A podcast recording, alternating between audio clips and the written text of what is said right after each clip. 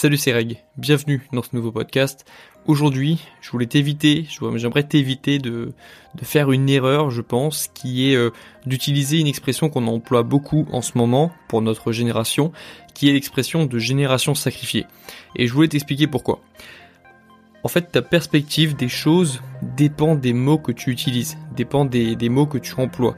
Les mots ont vraiment une importance et c'est pour ça qu'il faut que tu fasses attention aux mots que tu utilises pour parler des autres, du monde, mais aussi de toi, parce que ta perspective découle des mots que tu utilises. Et le problème de parler de génération sacrifiée, c'est que une fois que c'est intégré dans ta tête et que tu considères que tu fais partie d'une génération sacrifiée, parce qu'on parle beaucoup de ça en ce moment, de la génération sacrifiée, que on est euh, la génération Covid aussi. Alors ça dépend si tu si tu t'intègres ou pas dans cette génération. Euh, on sait pas vraiment de quelle génération euh, on parle lorsqu'on parle de génération sacrifiée. Est-ce que moi, par exemple, je fais partie d'une génération sacrifiée parce que je suis étudiant pendant la période Covid, mais en même temps, j'ai fait mes études dans une situation euh, normale. Donc, est-ce que moi, je dois m'intégrer dans la dans la génération sacrifiée À partir de quand est-ce qu'on doit s'identifier comme faisant partie de la génération sacrifiée? Bref, ça pose des questions et moi, je pense que aucune aucune personne, aucun étudiant, même un étudiant qui vient d'avoir son bac cette année ou qui vient de rentrer euh, en études la supérieure ou qui, euh, qui fait sa L2 ou sa L3 cette année, ne devrait pas s'identifier en tant qu'étudiant de la génération sacrifiée. Parce que déjà une génération pour moi c'est au moins une dizaine d'années. On peut pas faire partie d'une génération, on peut pas, euh, on peut pas, il n'y a pas des nouvelles générations qui se créent euh, chaque année. Pour moi une génération c'est au moins une dizaine d'années, c'est-à-dire la génération 80, la génération 90, la génération 2000. Moi je fais partie de la génération 90, je suis né en 98. Pour moi ça c'est une génération, c'est la génération 90. Et pour parler d'une génération sacrifiée, pour moi il faudrait que on passe des années noires pendant 9-10 ans pour pouvoir parler d'une génération sacrifiée. Je pense pas que l'on puisse s'identifier et parler même, surtout parler d'une génération sacrifiée au bout de 2-3 années compliquées, inédites, mais on pourrait, on doit pas en fait. même si, euh, même s'il y a des raisons de penser ça, même s'il y a des raisons de de parler de ça, d'employer cette expression, je pense que c'est dangereux pour les étudiants. Je parle pas de, je, je cherche pas à, à, à à remettre en question la notion de de euh, remettre en question cette notion de génération sacrifiée, même si pour moi elle pose problème parce qu'un sacrifice c'est quand même quelque chose, c'est un mot, euh, c'est un mot qui a un sens. Le sacrifice, normalement un sacrifice c'est perdre sa vie contre quelque chose. Lorsqu'on parle de faire sacrifier quelque chose, c'est euh, tuer quelque chose en l'honneur de quelque chose.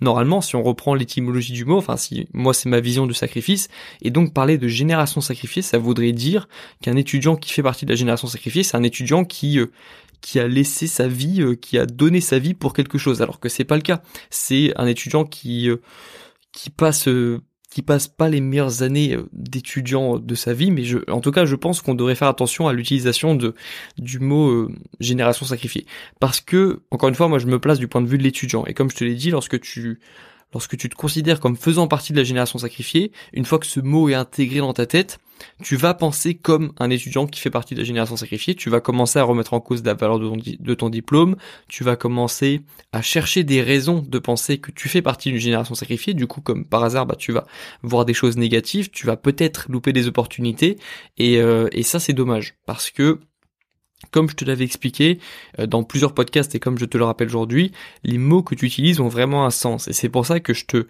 je, je t'invite par exemple à bannir le mot retard de ton vocabulaire parce qu'une fois que tu considères que tu es en retard et tu l'as déjà vécu, lorsque tu considères que tu es en retard pour faire quelque chose, pour faire quelque chose, tout devient beaucoup plus pénible parce que dans ta perspective à toi, tu es en retard. Si maintenant tu trouves le moyen de de de sortir de cette perspective et que tu considères par exemple que tu n'es pas en retard pour faire quelque chose, que tu le fais au bon moment ou que tu le fais euh, en tout cas à un moment, si tu fais une chose en retard et que tu penses que tu si tu avais l'impression de faire une chose en retard et que tu euh, je sais pas tu tu te tu tu agis, ne considère pas que tu que tu es en retard, considère que tu agis, sois content d'agir.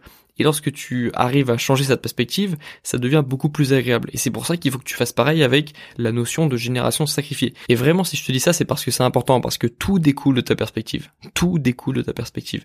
La façon dont tu vois le monde, la façon dont tu euh, perçois des ou pas les opportunités, la façon euh, dont tu euh, te vois toi-même, le, les, pensées que tu as, euh, tout dépend de ta perspective. Et c'est pour ça que si au centre de ta perspective et de, et de ta, ta vision de toi-même, tu t'identifies comme une personne faisant partie d'une génération sacrifiée, tu risques d'avoir des pensées que tu n'aurais pas eu si tu ne t'étais pas identifié comme faisant partie d'une génération sacrifiée.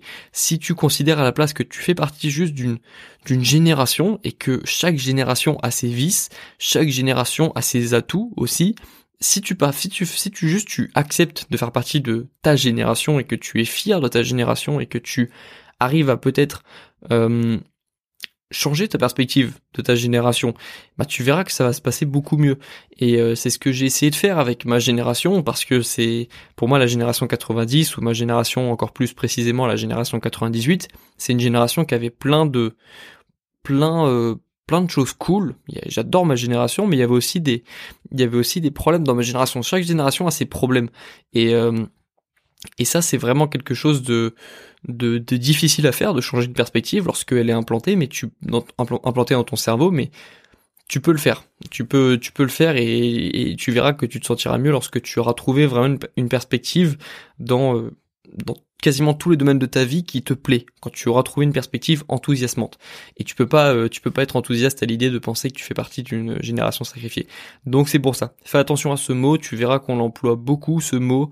Essaye aussi toi de, si tu vois que que t'as des amis à toi qui euh, qui ont du mal à se, qui, qui se sentent pas bien en ce moment, essaye de leur euh, faire comprendre aussi ça, cette l'intérêt de de faire attention aux mots que l'on emploie et l'intérêt surtout de, de ne pas s'identifier à cette génération sacrifiée, d'arrêter de parler de génération sacrifiée et euh, juste d'avancer en fait avec euh, avec son temps. Et donc en conclusion de ce podcast, je t'invite à ne plus parler de génération sacrifiée. Je pense que ce n'est pas bon pour toi, je pense que ce n'est pas bon pour tes potes étudiants, je pense que ce n'est pas bon pour la vie des étudiants de manière générale, la génération des étudiants de manière générale. Je pense que c'est un terme qui ne devrait plus être utilisé et que ça va euh, faire remettre en cause trop de choses chez les étudiants euh, la valeur des diplômes, enfin la valeur de, de leur diplôme en particulier, euh, leur valeur personnelle. Il y a des étudiants qui s'identifient tellement à leurs études et à leurs notes que si on remet en cause la valeur de leur diplôme, on remet du coup en cause leur valeur personnelle à eux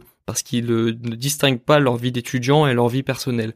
Et donc, ça peut poser des problèmes chez les étudiants, et fais attention à ça. Du coup, toi, n'emploie pas ce terme. Euh, si tu des potes à toi qui emploient ce terme, euh, essaye de, bah, de leur euh, de leur dire ce que tu penses de ce terme et pourquoi ça ne devrait pas forcément, pourquoi on devrait éviter de parler de ce terme. En tout cas, moi, je, ne parle jamais avec mes potes de génération sacrifiée. sur le Discord des étudiants qu'on a créé, je le vois pas trop souvent, donc ça va. Mais sinon, si je vois trop d'étudiants parler de génération sacrifiée, je vais leur donner mon point de vue pour bah, essayer qu'ils, pour faire en sorte qu'ils ne, qu'ils ne, que ça n'affecte pas trop leur perspective des choses. Parce que comme je te l'ai dit, c'est extrêmement important, la perspective. Donc euh, voilà, fais attention à ce terme, euh, ne, l'utilise pas tout court et de manière générale, n'utilise pas des... Fais attention aux mots que tu utilises, fais attention aux mots que tu vois écrits tous les jours et, euh, choisis d'intégrer dans ta perspective seulement ce que tu as vraiment envie d'intégrer dans ta perspective et définis ta propre perspective qui te permettra de te sentir bien dans tes journées. C'est extrêmement important la perspective. Encore une fois, c'est c'est vraiment ça qui a le plus changé, je pense, euh, mon quotidien ces dernières années. C'est la façon dont je vois le monde parce que ça influence beaucoup de choses. Mais ça change ça change vraiment tout. La façon dont on voit les choses, l'expression le, verre à moitié vide ou à moitié plein, c'est vraiment ça qui résume la perspective. C'est tu peux voir une une même chose de manière complètement différente en fonction de si tu es plus optimiste ou plus pessimiste ou en fonction de comment tu te places tout simplement. Et moi j'aime voir le verre à moitié plein et je te conseille de faire pareil. Donc voilà, je vais m'arrêter là pour ce podcast. Très bonne journée à toi si tu l'écoutes le matin même. Et puis sinon, bonne journée à toi, bonne soirée à toi. On se retrouve très bientôt dans le prochain. Bon courage dans tes projets et bon courage dans tes études. Ciao